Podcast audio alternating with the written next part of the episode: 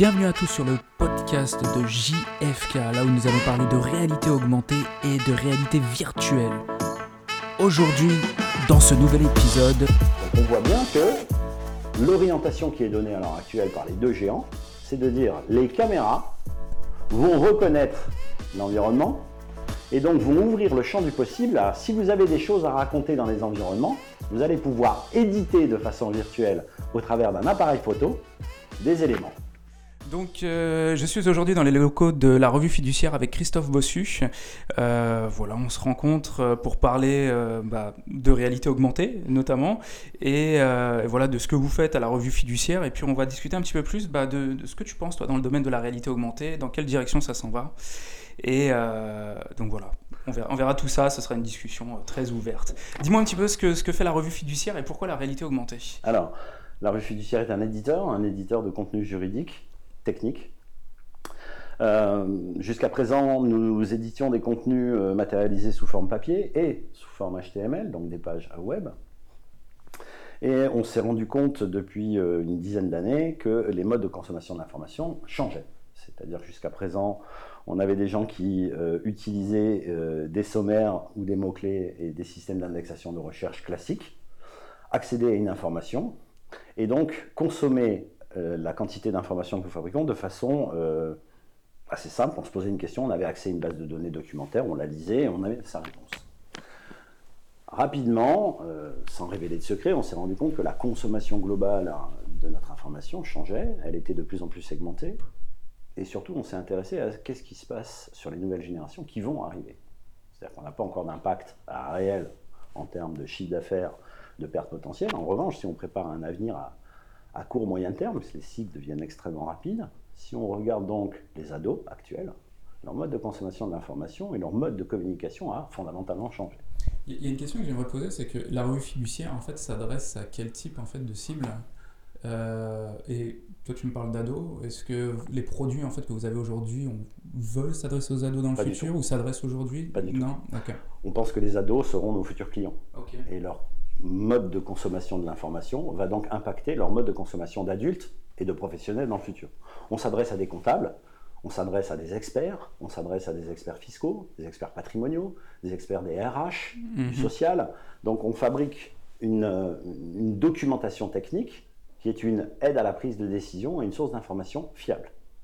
Fiduciaire veut dire la confiance. Donc euh, nous, à notre niveau, nous essayons de nous positionner comme un expert technique de la bonne information pour le professionnel, euh, qu'il soit dans l'entreprise ou dans un cabinet.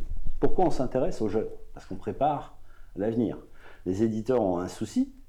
Euh, leur souci est de dire est-ce que notre métier actuel va perdurer? On peut euh, faire la méthode Coué et dire si, si, on n'a jamais eu autant de bouquins édités à travers le monde, ou on peut être, essayer d'être un tout petit peu réaliste. Mhm. Donc pour être réaliste, on est allé regarder justement les jeunes, non pas parce qu'ils sont clients, mais pour voir quel était leur mode de, consommation de l'information, pour se préparer à l'arrivée de ces jeunes en tant que futurs clients. Et donc ces jeunes, aujourd'hui, euh, on les a observés, on les a regardés, et euh, on s'est rendu compte très très rapidement qu'ils avaient un mode de consommation d'information qui était ce que moi j'ai appelé la génération Snapchat Tag. La, la génération Snapchat Tag, c'est comment je pose une question ou je communique avec mon environnement quand je suis jeune. Ma génération, mes clients actuels, nos clients font quoi? Eh bien, ils formalisent une question à l'écrit, à l'oral, et ils attendent une réponse. C'est-à-dire qu'on intègre notre problème, on le pousse et on obtient une réponse. Mm-hmm. La génération actuelle, donc je donne un exemple. Lorsque je veux communiquer sur ce que je mange au restaurant, les gens de mon âge euh, écrivaient, téléphonaient, euh, communiquaient en disant je suis dans tel restaurant, je mange tel plat. Je décrivais ce que je faisais, je suis très content, c'est super. Un ado aujourd'hui, il prend en photo son Big Mac, il y met un hashtag pornfood, il tag son pote, ses copains, sa communauté, il le publie, par exemple sur Facebook ou ailleurs, et c'est la ou sur Instagram, c'est la contextualisation de la publication de la photographie qui embarque du signifiant et qui embarque aussi une information de communication. Il dit la même chose que moi. Il dit en gros, je suis en train de manger un Big Mac et je suis très content, mais il ne le dit pas du tout de la même façon. Mhm. Et on a pris conscience de ça dans les années 2010, le jour où j'ai posé une question à ma fille. Je lui ai demandé le code de la box Internet. Elle a fait ce, qu'on fait, ce que font tous les gamins. Elle a d'abord euh, ronchonné, comme tous les gamins, et elle a pris son smartphone. Elle a fait une photographie de l'arrière de la box, parce que comme tout papa, je n'ai pas changé le, code de, le code de ma box. Et elle me l'a envoyé, je crois qu'elle me l'a envoyé par MMS. Et elle m'a dit, voilà, tu as ta réponse.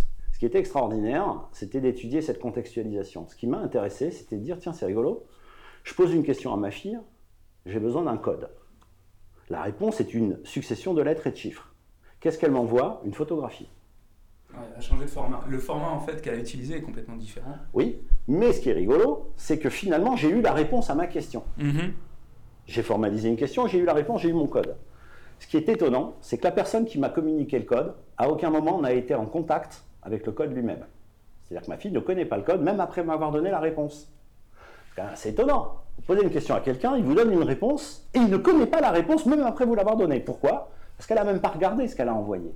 Ce qui est important, c'est de créer un vecteur d'envoi d'une information. Je vais chercher une réponse, et en l'occurrence, elle était photographique, et je la donne.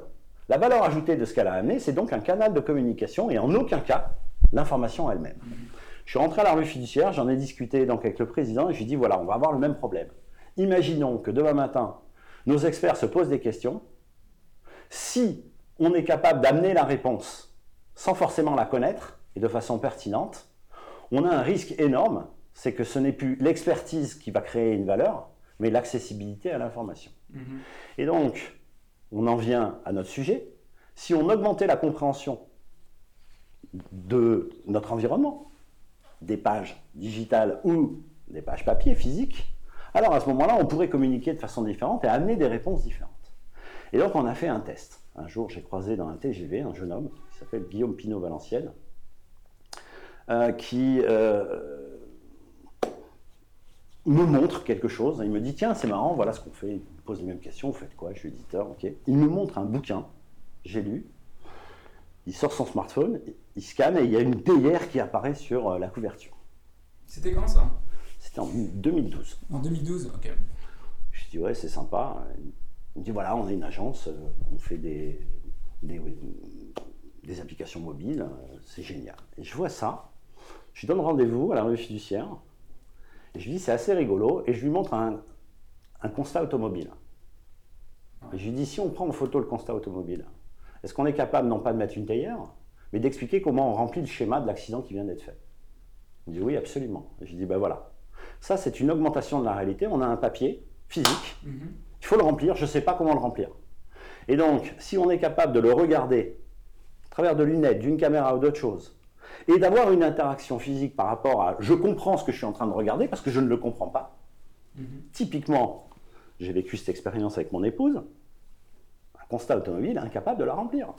C'est pas parce que c'était mon épouse, mais parce que c'est vrai que c'est pas forcément naturel. Ce qui paraît naturel à l'agent d'assurance n'est pas naturel pour le commun des mortels qui est en stress en plus de ça au moment où ça se produit.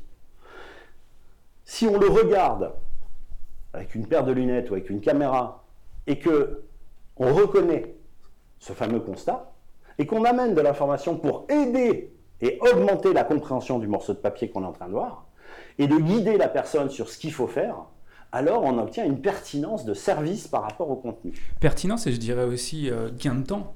Puisqu'en fait, puisqu'en fait, quelque part, les informations sur le constat, tu les as, euh, tu vois, tu, peux les avoir à l'endo, en fait, au dos, etc. Mais ça prend, ça prend aujourd'hui, et comme tu l'as dit, en fait, ça prend plus de temps peut-être de lire et d'essayer de le comprendre, etc. Et, de, et d'analyser ce qui est réellement dit, en fait, sur un constat et d'analyser chaque étape. Tandis que si tu l'augmentes, c'est clair qu'en fait, tu gagnes du temps. Et, euh, et, derrière, c'est peut-être plus pertinent, en fait, ce que tu remplis aussi sur ton constat. En fait, ce jeune homme, donc Guillaume Pinot-Valenciennes, m'a fait toucher du doigt ce qu'on appelle le computer vision. C'est-à-dire la reconnaissance d'un environnement et d'amener quelque chose. Pour l'instant, mon sujet n'était pas de savoir qu'est-ce qu'on allait augmenter ou pas, c'était de savoir qu'il existait la possibilité de créer une communication, une télécommunication, entre une image, une vision et quelque chose d'autre. Et pour moi, ça a été une vraie révélation en disant mais c'est génial, parce que si effectivement on est capable d'interconnecter le monde mhm. par l'image, alors à ce moment-là, on va pouvoir amener des tonnes de contenus, d'avis, d'expertise, de ce qu'on veut, pour interagir avec ce qu'on regarde. Et c'est bien là l'enjeu de la compréhension aujourd'hui. Donc pour si je prends l'exemple de la revue fiduciaire, voilà, on va, comment, est-ce que, en fait aujourd'hui je vois par exemple sur la table, il y a un code du travail, etc.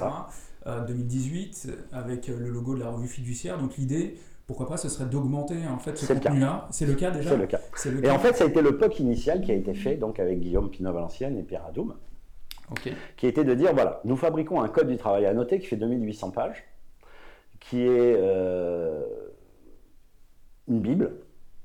Et en plus de ça, le sujet du code du travail était hype, puisque c'est les Français euh, adorent dire qu'on a le code du travail le plus complexe de la Terre hein, et qui évolue tout le temps. Et en fait, on s'est rendu compte que on en vendait entre guillemets moins, alors que le code du travail était de plus en plus complexe. On, aurait tendance à se dire c'est bizarre. Si on complexifie le code du travail, on a de plus en plus besoin de sources d'informations fiables. Mm-hmm. D'accord? Or, on en vendait moins, mais pas que nous, c'est-à-dire que les codes au niveau physique étaient moins vendus. Est-ce que tu ne penses pas que c'est parce qu'en fait aujourd'hui sur Internet tu peux trouver l'information et qu'elle est plus vulgarisée aussi et ah. quelque part en fait tu, vois ce que je veux dire euh, D'avoir un pavé comme ça à la maison, c'est vraiment réservé aux experts et pas forcément à monsieur et madame tout le monde euh, qui trouvent l'info sur le net. On est d'accord. Alors, en fait, ils trouvent une information. Après, le problème, c'est est-ce que l'information que je trouve est-elle fiable ou pas? Ça, c'est la vraie question. C'est pas parce qu'on trouve une information sur Internet que cette information est fiable. Et deuxièmement, elle est aussi à jour. Il faut savoir que dans la plupart des flux éditoriaux, jusqu'à il y a quelques années, c'est en train d'évoluer, mais c'est toujours pas fait. Euh, ce que vous avez en termes d'informations publiées sur le web était en fait l'extraction de ce qui avait été publié sur un morceau de papier. Les flux éditoriaux n'étaient pas dynamiques sur le web. C'est le cas maintenant, mhm. mais ça n'était pas forcément au départ. Et notamment sur des savoirs encyclopédiques, où on n'avait pas des modes rédactionnels directement couplés au web, et donc on n'avait pas directement la possibilité d'avoir la certitude que ce qu'on avait sur le web était justement à jour. Et on en vient donc à la vraie problématique. En fait, quand on lit une information, quelle que soit sa matérialisation, ce qui intéressait nos clients et ce qui posait comme, problème, je leur ai demandé qu'est-ce que vous faites quand vous lisez une info? en fait, qu'est-ce qu'ils font? Eh bien, ils prennent la chaîne de caractères qu'ils ont lue, donc l'arrêté de loi, l'article de loi, la jurisprudence, le commentaire. Ils le soumettent à Google, ah, parce que, parce que Google est hégémonique, c'est pas bien. Ils regardent le jeu de réponses que Google leur propose, à supposer que Google soit gentil, honnête et pertinent, et en fonction des remontées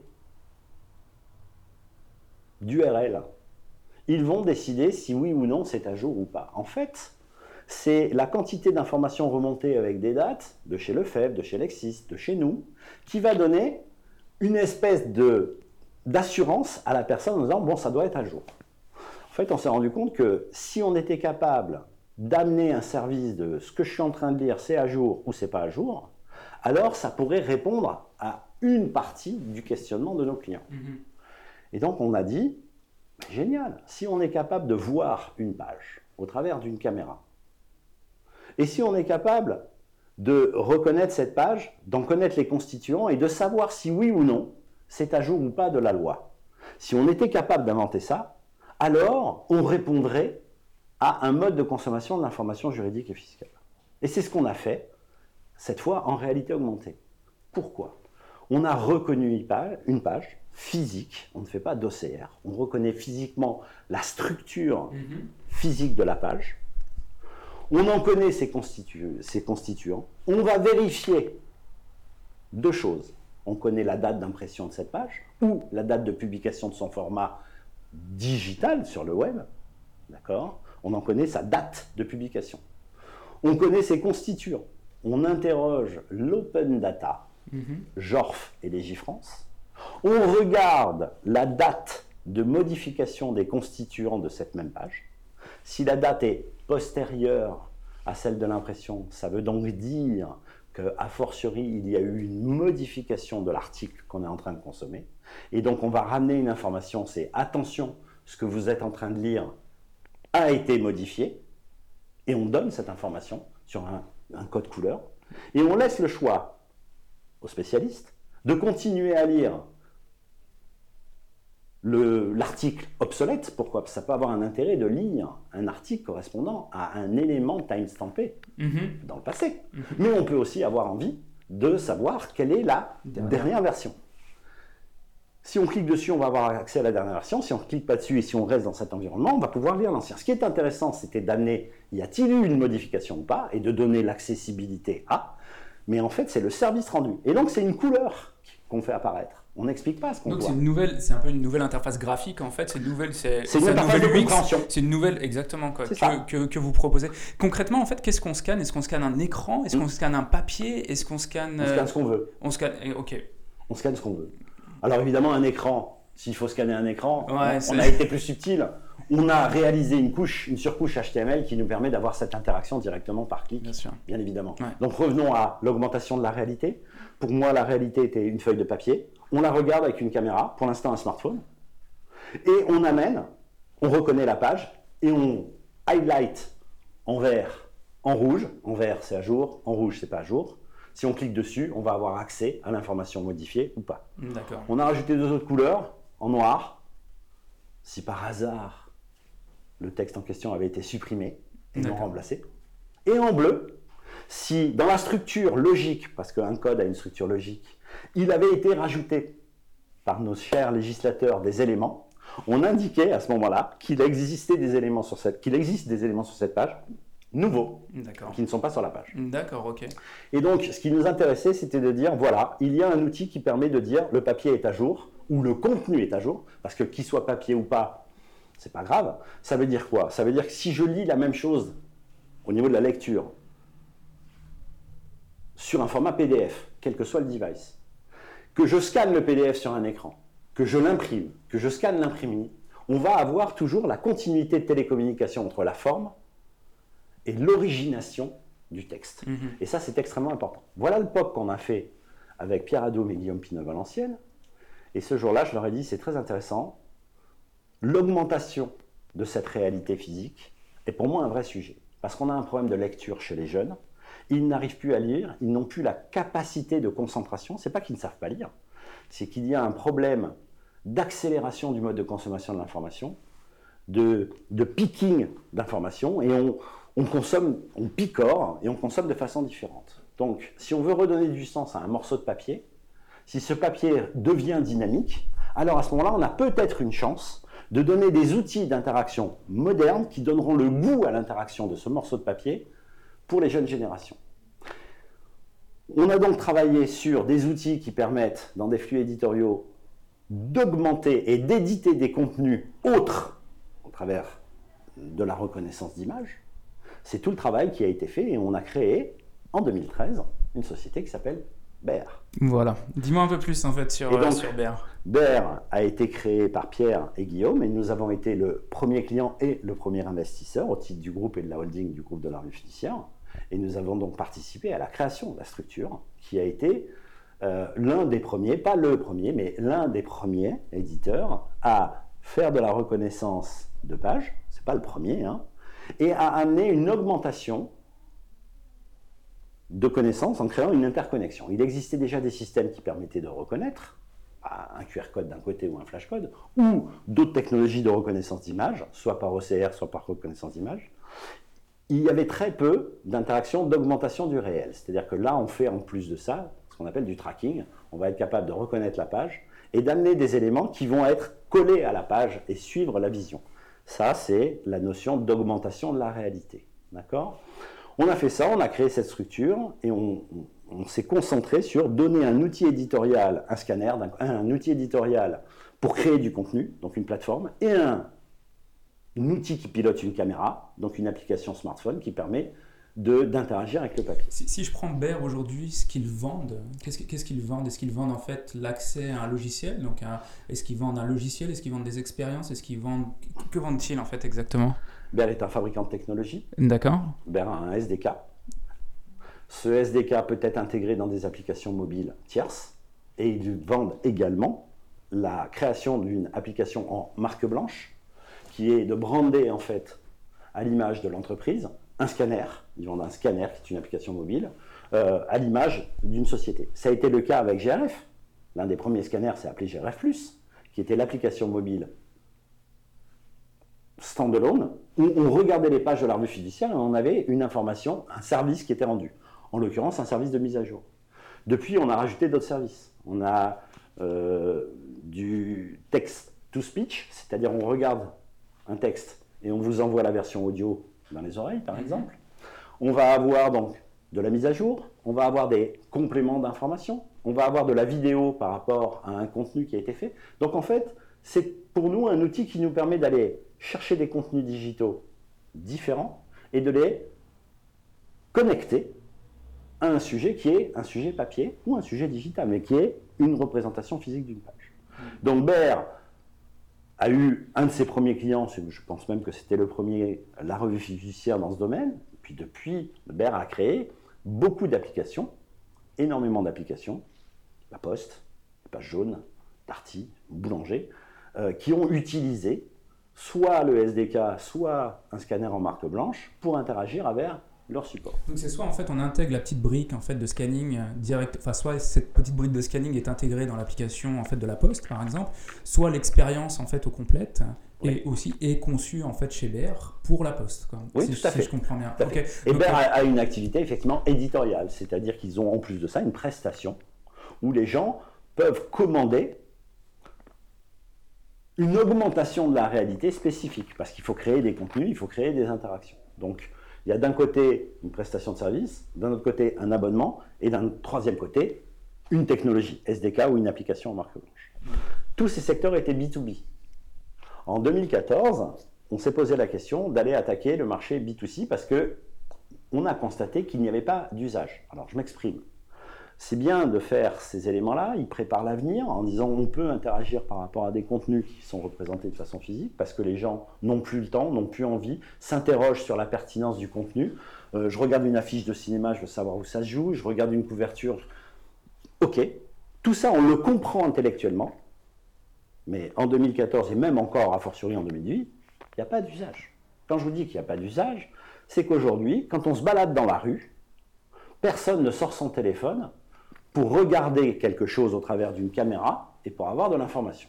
En fait, les usages sont plus euh, aujourd'hui. Hein, si on prend la réalité augmentée, donc la réalité augmentée, c'est on analyse la réalité mmh. et on va venir y rajouter en fait des éléments digitaux en fait dessus, euh, que ce soit euh, des oreilles de Mickey. voilà, donc en fait, il y a des usages liés à l'entertainment en fait qui sont qui utilisent quand même la réalité augmentée. On prend Pokémon Go par exemple. en fait, les usages sont beaucoup dans le gaming et dans l'entertainment, etc., développés par par Snapchat et, euh, et puis euh, ouais, par Niantic aussi derrière.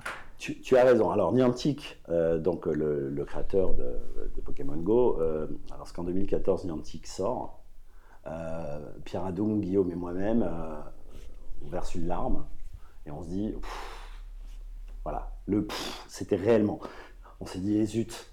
Et en même temps, ça a été une vraie opportunité parce que, comme je l'ai dit tout à l'heure, il n'y a pas d'usage. Et en fait, Pokémon Go, c'est, euh, dans le cadre d'une pandémie, le patient zéro, en clair. C'est la première fois que les gens sont infectés par quelque chose de nouveau, et ça commence à prendre. Et j'aime bien l'entertainment et le gaming auquel tu fais référence, parce que mon cheval de bataille est d'essayer de, d'expliquer aux gens qu'il y a euh, deux phénomènes dans l'augmentation de la réalité. Il y a augmenter la réalité et ornementer la réalité. Je ne les oppose pas. Je dis simplement que notre objectif à nous, revue fiduciaire, a été de créer des outils pour augmenter la compréhension de quelque chose, notamment un code du travail au départ. Augmenter la compréhension. Donc c'était augmenter les capacités d'interaction par rapport à quelque chose. Lorsqu'on met des oreilles de Mickey, on augmente en rien la compréhension de son environnement. On l'ornemente, c'est intéressant, c'est sympa, c'est rigolo. Mais on n'est pas dans le même objectif. Mon objectif était de dire, ces technologies vont permettre aux futurs humains de comprendre leur environnement et d'amener un service par rapport à cette compréhension. Partager une information, puisque je rappelle ce que je disais tout à l'heure, on est dans une société de consommation de je snap et je partage. Le mode de communication est en fait amener le partage de quelque chose à quelqu'un. Et, c'est fondamental. Donc il faut ramener ça sur les contenus. Et pour nous, c'est un vrai cheval de bataille. Mais comme je l'ai dit tout à l'heure, il n'y a pas d'usage. Personne sort son téléphone dans la rue En dehors, effectivement, des quelques joueurs de Pokémon Go, même s'ils ont été nombreux, on a vu que dans le temps, il y a euh, des phénomènes de pic, d'adhésion, et, et, ça s'arrête. En dehors des, comme nous, des quelques clients bien orientés, ceux qui utilisent le code du travail, ceux qui vont utiliser euh, le courrier augmenté de la poste, ceux qui vont utiliser un catalogue à Noël chez Boulanger pour avoir les informations de l'utilisation d'un jouet. Ok, mais ce sont des applicatifs très verticales, des, des applications très verticales qui ne créent pas un usage commun. C'est-à-dire qu'aujourd'hui, vous ne sortez pas votre téléphone, pour dire tiens je comprends pas mon environnement, je regarde et je vais avoir de l'information. Est-ce que tu penses pas que c'est parce que c'est segmenté Tu vois, quand je dis quand je parle de segmentation, c'est-à-dire que ok on voit bien que la réalité augmentée pour l'augmentation, d'accord, et pas l'ornementation, est très utilisée dans le B2B. On va l'utiliser notamment, je sais pas moi, dans, dans le domaine de l'industrie automobile, quoi, pour euh, voilà avoir un comment ça s'appelle un, manuel, avoir du training en fait sur des pièces automobiles pour savoir comment les monter, comment monter un moteur, etc. Mais c'est vrai que ça reste très B2B parce que j'ai l'impression, et puis après on, peut en discuter, que c'est euh, ultra segmenté. Je m'explique là-dedans, c'est-à-dire que oui, en fait, ça a du sens en fait d'augmenter un moteur de voiture parce qu'en fait on en a besoin à ce moment-là, etc. D'accord? Oui, on a besoin en fait d'augmenter euh, le code du travail, en fait, euh, le code du travail par exemple, parce qu'on a besoin en fait d'avoir plus d'informations, je sais pas, vulgarisation, mise à jour, etc., sur vraiment quelque chose qui est très lié au professionnel. Mais là, moi, enfin, ce que je pense, et tu me dis, c'est que c'est qu'en fait les infrastructures ne sont pas encore là en fait pour permettre la démocratisation en termes de B2B, euh, B2C pardon. je, m'explique par rapport à ça, c'est que euh, aujourd'hui il n'y a pas de ça, se voit très bien, enfin ça va très bien dans le B2B de garder cette segmentation, mais dans le B2C, on aimerait que tout le monde en fait soit interconnecté. Et aujourd'hui, en fait, euh, enfin les filtres Snapchat, on les voit que sur Snapchat, les filtres Facebook, on les voit que sur Facebook, par exemple, etc. Donc les expériences en fait sont liées à une plateforme, peut-être pas à un device, mais à une plateforme. Si demain en fait les, les expériences en fait sont liées, enfin tu, tu, vois ce que je veux dire, sont partageables comme l'Internet l'est aujourd'hui. On a eu des éléments de réponse dès 2017 sur cet élément-là, avec l'arrivée, le rachat en 2015 de Metaio par Apple, qui a donné l'arrivée d'AR Kit. et euh, le pendant de l'autre côté, AirCore chez Google, qui ont tout de suite dit attention, nos caméras, au travers de nos operating systems de nos smartphones, vont permettre d'avoir une interaction entre la vision et des éléments virtuels. Donc on voit bien que l'orientation qui est donnée à l'heure actuelle par les deux géants, c'est de dire les caméras vont reconnaître l'environnement et donc vont ouvrir le champ du possible à si vous avez des choses à raconter dans les environnements, vous allez pouvoir éditer de façon virtuelle au travers d'un appareil photo des éléments. Ça veut dire quoi? Ça veut dire que le nouvel Eldorado de l'édition, il va être virtuel par rapport à quelque chose. Qu'est-ce que c'était qu'un éditeur papier? C'est quelqu'un qui rematérialiser, c'est ça le métier d'éditeur, physiquement, pour pouvoir diffuser l'information. Mhm. Si on parle de virtualité, il va falloir publier des contenus, donc éditer des contenus, dans quelque chose qui n'est pas physique, mais qui est virtuel, et qui va correspondre à la réalité. Augmenter la réalité, permettre de mieux comprendre son environnement. On voit bien que le champ des possibles va arriver. Donc il faut être prêt. Et nous, on se bat avec Bayer et avec SnapPress en disant nous allons créer des outils éditoriaux qui vont permettre d'interagir avec son environnement. Ça, c'est la première des briques. La deuxième des briques, c'est pour que ça marche, c'est pas parce qu'on a sorti AirKit et AirCore que l'usage est là. Il faut donc travailler sur l'usage. C'est pour ça qu'on a créé SnapPress. Et on va voir ce qui va se passer à la rentrée avec Bear et SnapPress. C'est qu'on est en train de travailler sur des usages, notamment chez les jeunes générations. Et si vous regardez en fait la revue fiduciaire sur son interaction par rapport à la réalité augmentée au sens large. La revue fiduciaire, au travers de sa holding, a investi chez Wimap, qui fait aussi de la cartographie en réalité augmentée, a investi chez Bayer, a investi chez SnapPress, a investi chez DigiSchool. Et chez DigiSchool, lorsque nous avons investi, nous l'avons fait avec une volonté très claire, c'est d'interagir avec les jeunes, se rapprocher le plus possible des nouveaux modes de consommation de la formation et l'information, c'est très très proche. Formation, information, la segmentation va être de moins en moins importante. La formation va être continue au fil du temps au travers de l'information diffusée. Mhm. Donc il était important de connaître les jeunes. Le leader sur la connaissance des jeunes aujourd'hui, c'est DigiSchool. Et ce qui était intéressant, c'était de se dire, ils avaient un produit qui était dans leur carton, qui était plus que dans leur carton, qui moi a fait tilt. Ça a fait tilt. C'était le fameux Snap School. ce fameux Snap School qui est toujours mis en avant par Apple, c'est quoi? C'est la promesse de laisser l'utilisation d'un appareil photo smartphone pour des élèves pour interagir avec leur communauté, tutorat, les copains, voire des profs, pour les aider dans l'aide aux devoirs. Et l'aide aux devoirs, elle n'était pas dogmatique en disant nous allons aider les jeunes à faire leurs devoirs, c'est nous allons leur donner les outils qui correspondent à leur mode de consommation pour leur donner un canal de communication et un canal d'échange qui va leur permettre de entre guillemets, s'entraider et de faire de l'entraide au devoir au travers d'une caméra. Donc concrètement, si euh, par exemple je suis un élève de quatrième aujourd'hui, d'accord, je, je bug sur un exercice de maths, d'accord, typiquement en fait ce qu'il est possible de faire aujourd'hui avec Snap School, c'est qu'on m'aide en fait à travers, donc en réalité augmentée, sur ce problème de maths. Comment est-ce que ça se passe Au moment où on a investi chez DigiSchool, Snap School était, euh, n'avait pas de réalité augmentée. C'est-à-dire permettait de prendre en photo l'énoncé de mon exercice, de le pousser en hosting, donc sur une plateforme, de dire je n'arrive pas à le faire et d'attendre que la communauté m'amène un élément de réponse. En fait, c'est quoi? C'est rien d'autre que de faire ce qu'on a toujours fait dans les couloirs de l'école. Moi, quand j'étais en sixième, j'étais bon en maths.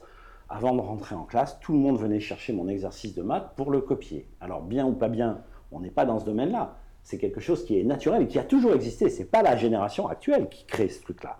La notion de copie, d'aide, de vouloir. le, média, le média est juste différent aujourd'hui. La manière dont c'est fait est juste Absolument. Et donc là, on leur a amené quoi? Prends en photo, partage-la, mais au lieu de le partager dans un couloir, c'est la communauté globale qui est capable d'interagir. Et donc, on crée une communauté d'entraide. Bien sûr, pour répondre et avoir des réponses, il faut montrer pas de blanche et avoir une noblesse. C'est ce qu'a fait DigiSchool. Donc, il y a un élément où plus je donne d'éléments de réponse, plus j'en aurai en retour. Et on essaye d'amener, pas simplement à être dans je triche. D'accord? Lorsque je vois Anthony Kunz, qui est le PDG de DigiSchool, je dis c'est extrêmement intéressant, c'est juste dommage. Il manque une chose, c'est que lorsque deux devoirs sont pris en photo et publiés, il n'y a pas de possibilité aujourd'hui sur la plateforme de dire la communauté a déjà répondu. Il me dit bah ouais, j'ai dit bah nous on sait faire. Et c'est la raison pour laquelle on s'est rapproché en disant si on intégrait des technologies de reconnaissance d'images, en disant ce devoir a déjà été mis parce qu'on va comparer les images et les reconnaître, et on va pouvoir aller rematérialiser les réponses qui ont été données au travers de la plateforme pour dire il existe déjà des réponses et donner la possibilité d'interagir et donc enrichir en fait l'expérience qui n'est pas simplement un canal de communication et créer une base documentaire d'entraide au devoir. Donc là, en fait, tu as un petit peu, si on parle de techno, tu as de la computer vision en fait pour reconnaître, euh, voilà, pour reconnaître ben, voilà l'exercice et, tu vas le comparer en fait à une base de données, tu vas avoir un petit peu peut-être d'intelligence artificielle dedans, peut-être pas. Oui, Anthony Kunz travaille aujourd'hui sur l'intelligence artificielle et on voit bien effectivement que c'est au travers de l'image recognition et de l'augmentation de la réalité qu'on donne du sens à la prédiction. Parce que l'intelligence artificielle, en fait, on va donner statistiquement une prédiction pour dire la meilleure des réponses a été celle-ci c'est celle qui a été le mieux consommée, celle qui a eu le plus de pertinence,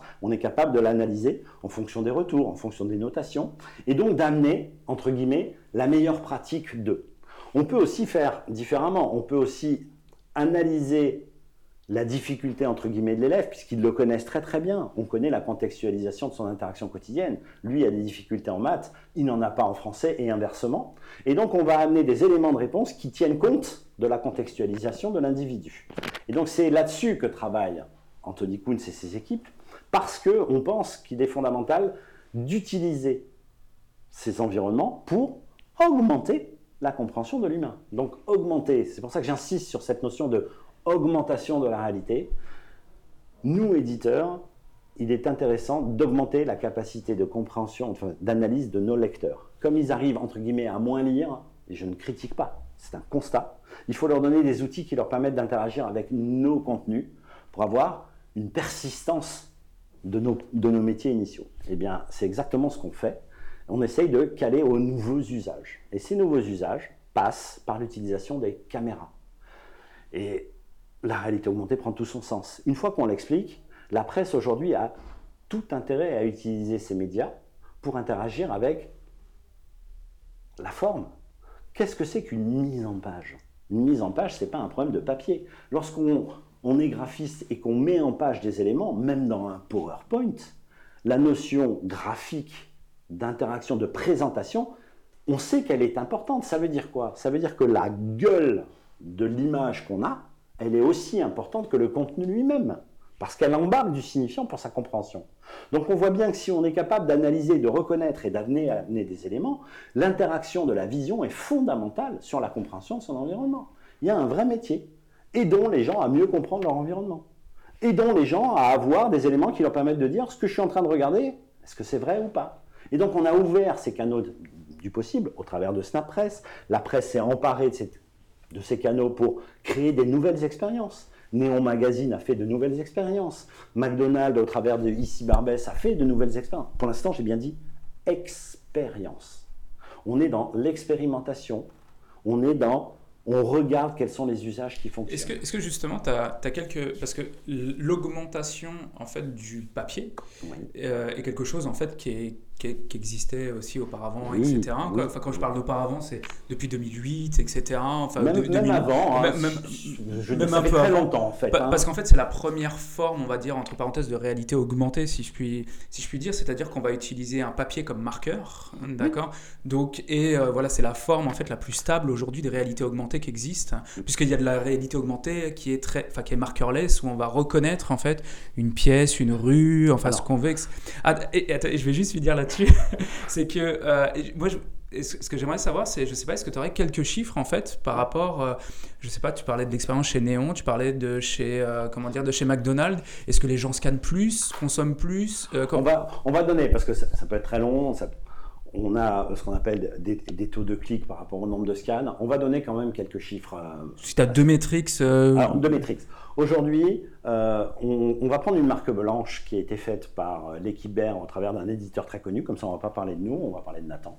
Nathan a, une application qui s'appelle Nathan Life, qui est une interaction par rapport à leur contenu. Ils ont commencé à le faire par rapport à un imagier des jeux, qui étaient des sons d'animaux, avec une vraie promesse. Faites voir le canard à vos enfants.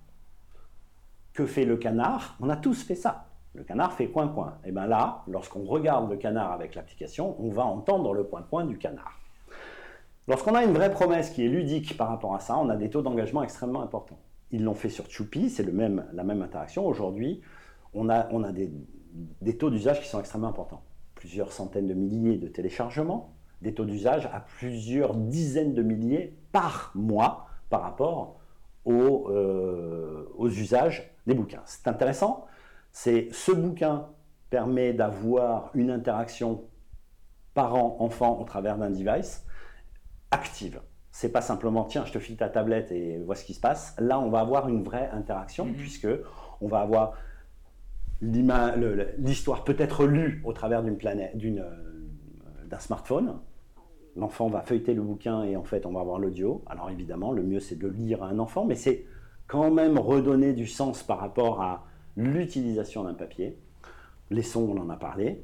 Euh, aujourd'hui, c'est plus de 60 000 téléchargements et des taux d'usage de l'ordre de 40% des téléchargements sont utilisés par mois, au moins plusieurs scans par mois. Après, le problème que nous avons aujourd'hui, c'est que il faut repérer les supports. Vous avez Courrier 4, vous avez Néon, il y a d'autres titres qui apparaissent, il y a eu Pif Gadget. Oui, Pif, Voilà, vous avez Pif, vous avez euh, euh, Géo Magazine qui va sortir, il y a d'autres titres qui vont sortir on espère créer un réflexe.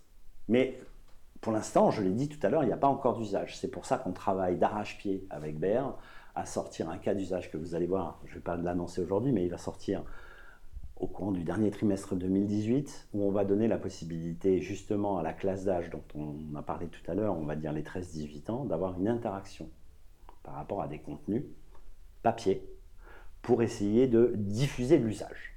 Et on va le faire effectivement sous une forme de gamification. Ce n'est pas un teasing, pas assez simple. Pourquoi nous sommes-nous intéressés au papier? C'est parce que j'étais éditeur que je m'intéressais au papier, mais en même temps, si vous voulez créer un usage sur une interaction de reconnaissance d'image, le premier principe, c'est d'utiliser des images qui sont diffusées à un très grand nombre. Pourquoi? Si vous avez une image qui est connectée et qui est diffusée à un très grand nombre, vous avez des une potentialité de chance d'avoir plusieurs personnes qui vont interagir avec. Si vous le faites avec une image photographique Google Street à un endroit, par exemple la porte d'entrée d'un immeuble pour donner une information, très bien, mais il faut aller devant cet immeuble à cet endroit-là. Donc il n'y en a qu'une, il n'y a qu'un seul endroit. Donc l'intérêt pour nous pour créer un usage, c'était de se dire non, non, il faut d'abord parler à quelles sont les images qui sont diffusées en très grand nombre. Eh bien, les couvertures de magazines, les articles, ce qui est imprimé. Parce que par définition, ce qui est diffusé en très grand nombre d'un point de vue physique, c'est l'imprimé.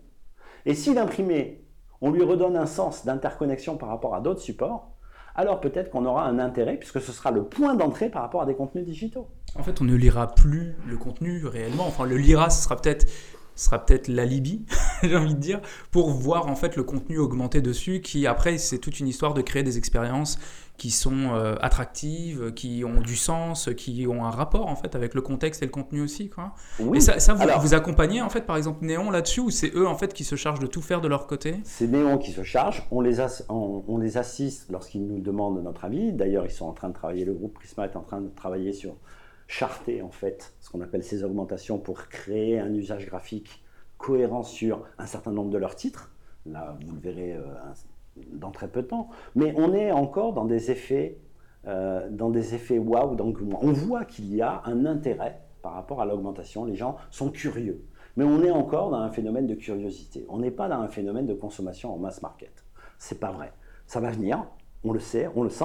On voit bien que ces outils éditoriaux virtuels qui arrivent sur le marché vont créer demain matin effectivement peut-être un usage. Qui gagnera?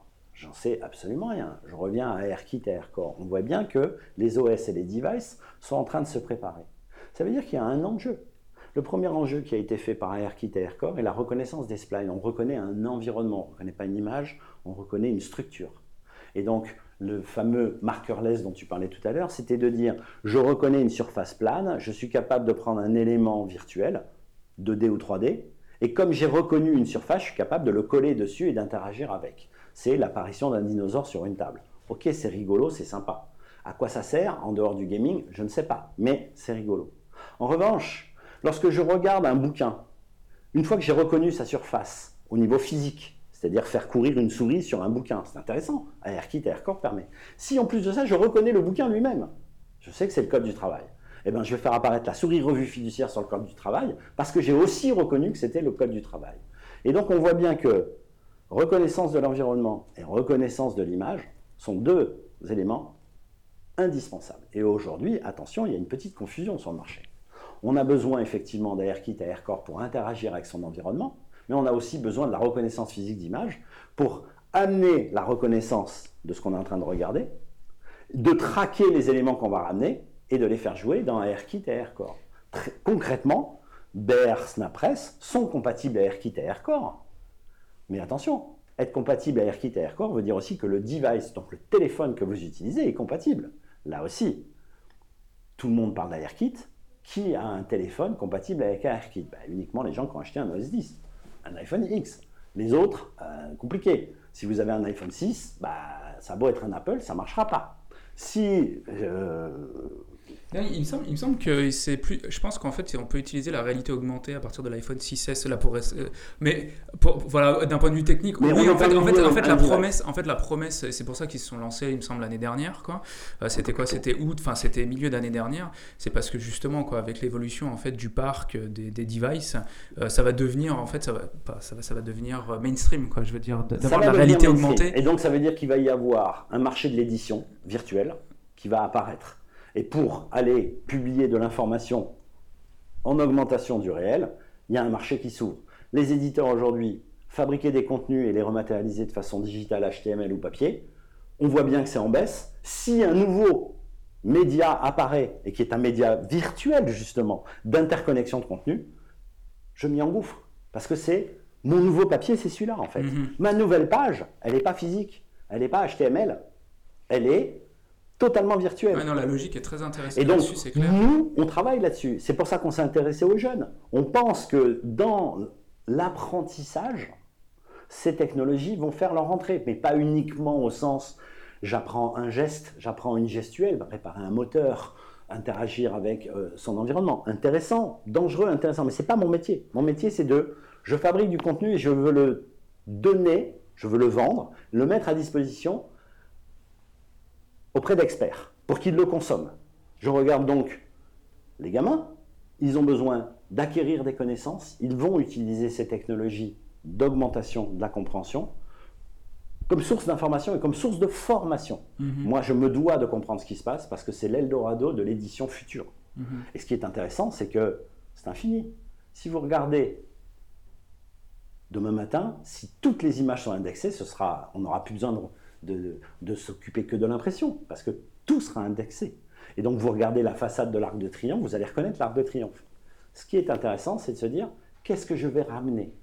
Si c'est diffusé dans le plus grand nombre, vous allez contextualiser. Je veux l'histoire. Je veux l'histoire en 1945. Je veux savoir qui l'a construit, comment ça a été construit. Je veux savoir qui vient visiter. On va donc contextualiser ce qu'on est en train de voir. Et on voit bien que quand on regarde quelque chose, on se pose des questions fondamentalement différentes. Si vous voulez mettre ça sur un bouquin et expliquer, il faut beaucoup de pages. Et c'est compliqué à naviguer. Là, ce qui est intéressant, c'est on regarde quelque chose et on va contextualiser l'augmentation en fonction de ce qu'on a envie de connaître. Bien sûr, il y aura des éléments qui vont être poussés, mais voilà ce qui est intéressant. Et on voit bien qu'on va paralléliser l'information par rapport à la vision. Et ça, c'est un enjeu de demain matin. J'aimerais parler avec toi de quelque chose que j'ai vu cet été. C'est le CV de Perrine Olmeta. je pense que euh, tu, tu, vois qui c'est. Tu... Alors, raconte-moi un petit peu plus. Euh, voilà, ça, c'est très rigolo. C'est très rigolo et très révélateur. Perrine euh, est une jeune fille qui travaillait chez un de nos clients, qui s'appelle Chéripo, à, Montpellier, dans le sud de la France. cette jeune fille avait, fini, je, crois qu'elle était en alternance chez eux, elle avait fini son, son travail, elle a donc décidé de chercher du travail. Et elle a utilisé la technologie Snapress pour euh, augmenter son CV papier. Jusque-là, elle envoie un CV papier en disant téléchargez Snapress, scannez-le et euh, regardez. Donc il y, a, des choses un peu waouh, c'est rigolo, ça permet d'avoir un CV qui sort du lot. Mais en fait, quand elle a fait ça, elle l'a publié sur LinkedIn en donnant le mode d'emploi. Et en fait, quand on a vu ça, on s'est dit attention. Pour nous, il faut montrer ce qu'est la réalité augmentée pour donner l'envie d'eux. Et donc, en fait, quand elle a publié son CV, elle n'avait pas fait de vidéo, elle a simplement donné le mode d'emploi et son CV publié, une audience très faible. Là-dessus, on a vu ce CV passer, on a proposé à Perrine d'en faire une vidéo de mise en situation de son CV. Et Jérôme Idelon chez Snapress a fait une petite vidéo avec son iPhone. Il l'a publié, une vidéo de 40 secondes. Et on a eu un CV une vidéo de 40 secondes où on voyait ce CV augmenté, publié. On y a mis les deux bons hashtags pour avoir un référencement cohérent. RH, CV, job, alternance, etc.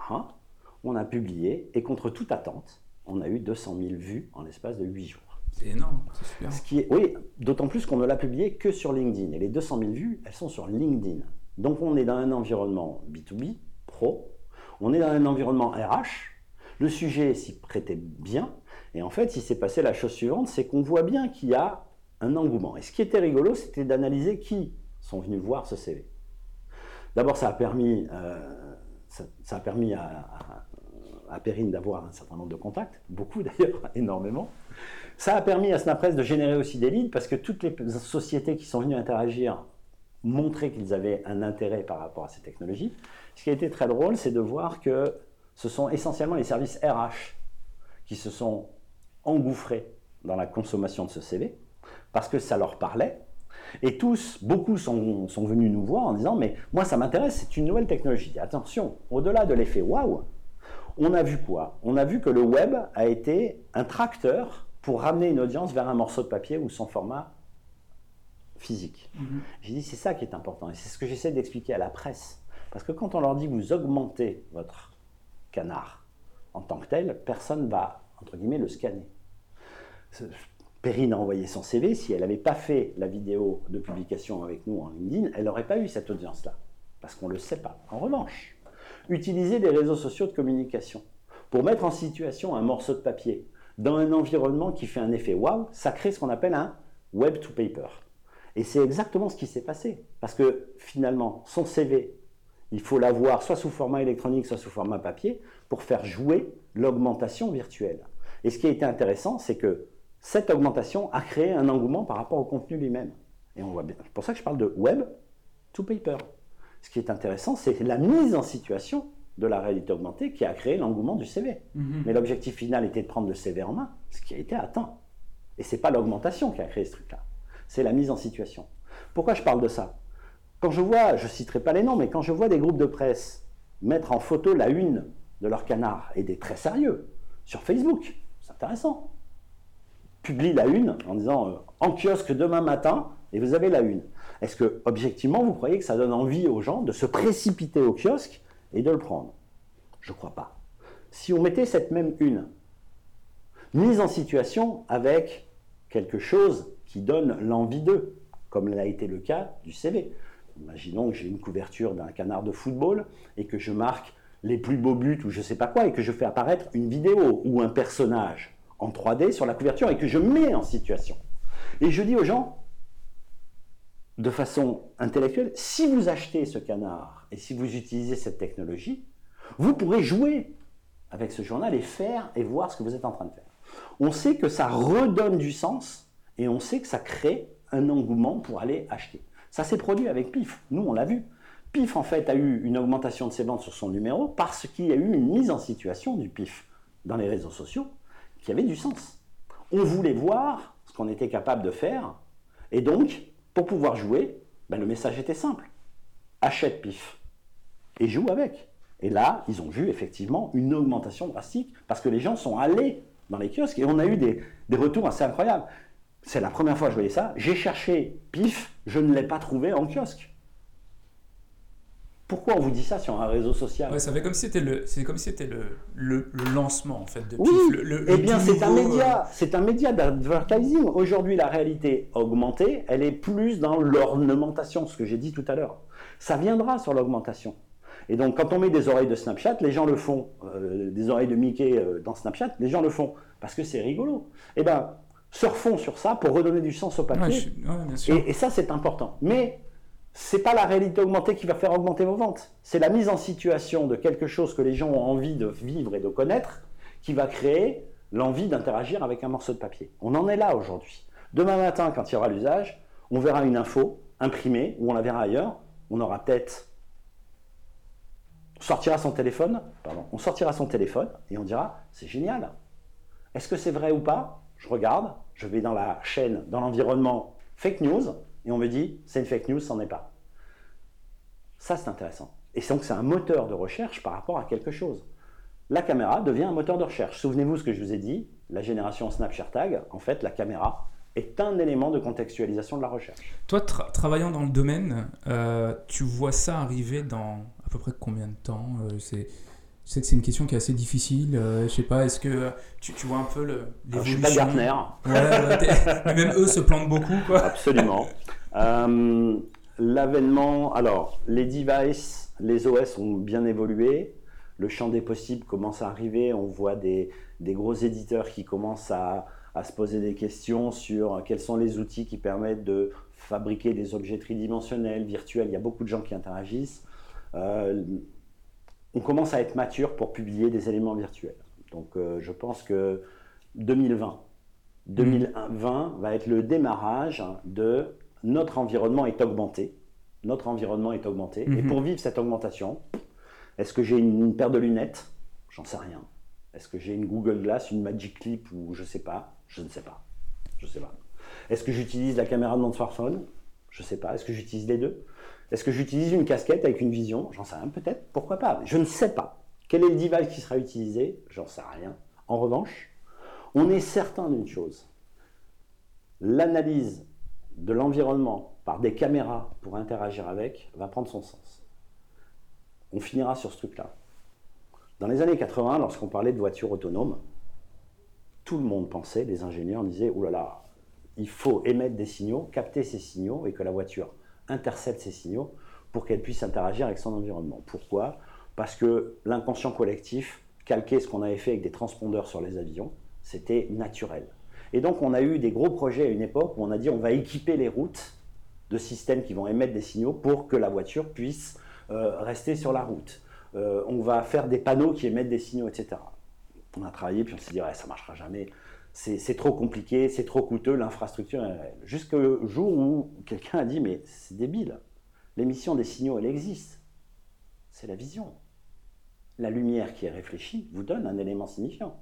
Comment vous, humain, vous savez que vous devez être entre les deux lignes blanches?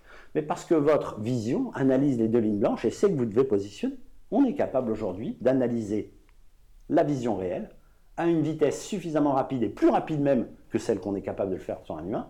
Donc, il suffit d'avoir des caméras sur une voiture qui font le tour, qui regardent l'environnement et qui permettent d'analyser la vision pour positionner la voiture sur une route.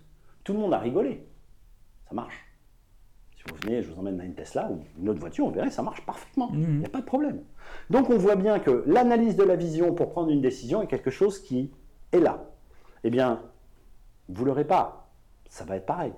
Et l'automobile est un bon exemple. Parce qu'on a tous entendu parler qu'Apple allait faire une voiture. Ça fait euh, la chimère là, qui se balade, ça fait mmh. dix ans qu'on entend Apple. En fait, moi je suis persuadé qu'Apple travaille sur un écran, un pare-brise. Ça, ce serait intelligent. Parce que le pare-brise, c'est l'interaction entre l'extérieur et l'intérieur et l'humain. Eh bien, oui, l'écran va de, enfin, le pare-brise va devenir un écran d'interaction avec des caméras autour d'une voiture. Et là, il y a un vrai enjeu. Augmentant la réalité de l'intérieur de la voiture et de l'extérieur par rapport au conducteur qui aura peut-être plus besoin d'interagir avec effectivement son environnement extérieur je ne vais pas faire de philo, savoir si c'est bien, est-ce qu'on va écraser la petite vieille ou le petit gamin, c'est un vieux débat. Ceci étant, euh, euh, c'est une question qui, est, qui, moi me choque. Est-ce qu'on a posé la question à un humain quand on passe le permis de conduire, qu'est-ce que vous faites quand il y a un gamin sur un passage piéton et une petite dame de 95 ans Qu'est-ce que vous écrasez? Cette question n'existe pas. Pourquoi la faire prendre? Essayer de dire comment on va interagir, ben oui, il faut prendre une décision et elle pourrait être randomisée. C'est-à-dire, je ne critique pas. Quelle est votre prise de décision en tant qu'humain? J'en sais strictement rien. Est-ce qu'elle est bonne ou est-ce qu'elle est mauvaise C'est pas parce que vous êtes un humain que vous avez pris la bonne décision d'écraser quelqu'un. En fait, je crois qu'il y aurait une troisième option, c'est d'aller jeter la voiture en fait dans le mur, quoi. voilà, par exemple. Mais, euh, non, mais par, exemple là-dessus, c'est intéressant, mais c'est juste une petite parenthèse. Il me semble que Mercedes, en fait, là-dessus, quand il y a ce type de décision-là à prendre, en fait, va toujours prendre la décision qui est en faveur, en fait, du conducteur. Donc c'est-à-dire que, enfin voilà, là on est dans le cadre en fait d'un jeune ou d'une personne plus âgée. Bon, là il faut faire un choix qui est. Non mais. Mais enfin, tu, vois ce que je veux dire. Absolument. Mais ce que je veux dire, c'est que les caméras aujourd'hui et les niveaux d'analyse de la vision temps réel en sont matures aujourd'hui pour créer des, des, des, euh, des interactions temps réel.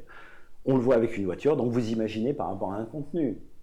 Je ne sais pas lire, j'ai envie, de, j'ai envie d'interagir par rapport à un contenu. Aujourd'hui, vous êtes, entre guillemets, obligé, j'aime pas ce terme, obligé de savoir lire pour interagir. Bon, bah, tant mieux, il faut apprendre à lire. Mais ça veut aussi dire que finalement, et c'est carrément un petit peu angoissant, aura-t-on besoin de savoir lire? C'est une vraie question. Mais on s'est posé, s'est-on posé la question sur savoir compter? Moi, je me souviens, quand j'avais 10 ans, ma grand-mère me disait il faut que tu apprennes à compter parce que quand tu vas chercher le pain, il faut que tu saches compter la monnaie qu'on te rend pour être sûr qu'on ne te vole pas.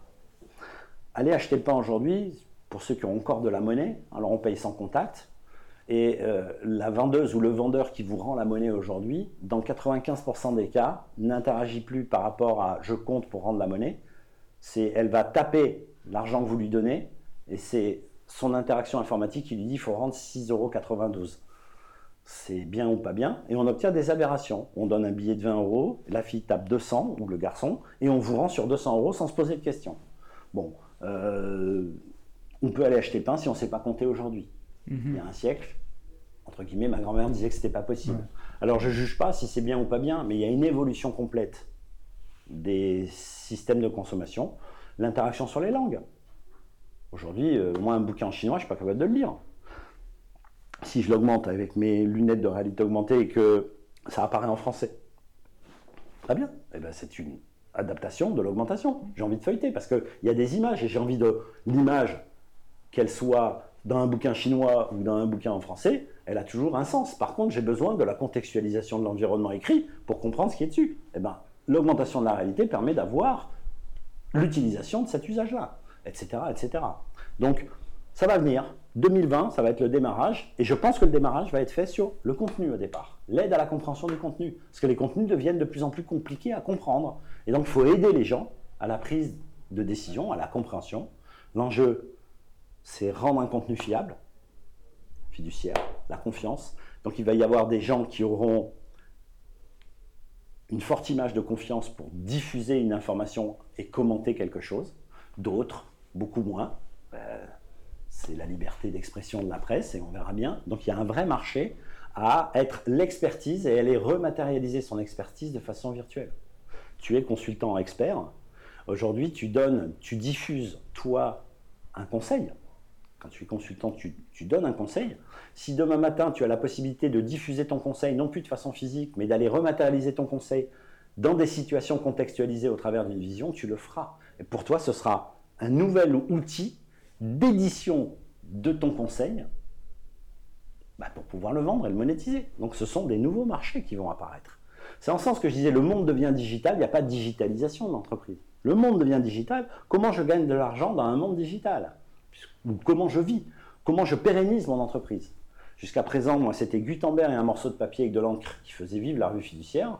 On a eu des pixels sur des pages HTML avec des navigateurs qui étaient des browsers qui interprétaient un code HTML, et bien demain matin, on a des caméras qui vont interagir par rapport à la compréhension et qui vont traduire notre environnement.